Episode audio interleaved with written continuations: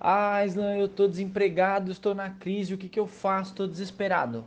Calma, calma, calma, calma. Tem solução, tá?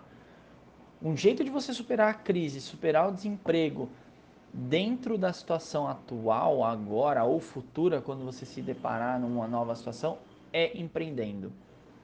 Ah, mas eu não quero empreender. Então você primeiro precisa dar um passo para trás e saber assim, cara, eu quero sair da situação ou não. Mas eu tenho certeza que você quer.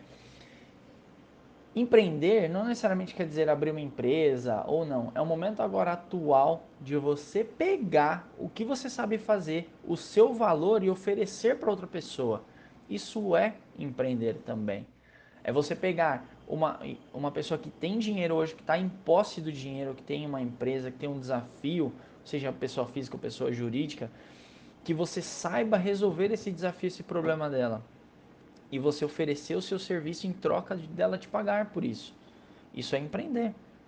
E isso te tira da situação de desespero, resolve essa situação, tá? E ajuda uma outra pessoa, ou seja, está agregando valor. Agora, basta você saber, você está disposto a pagar esse, esse preço?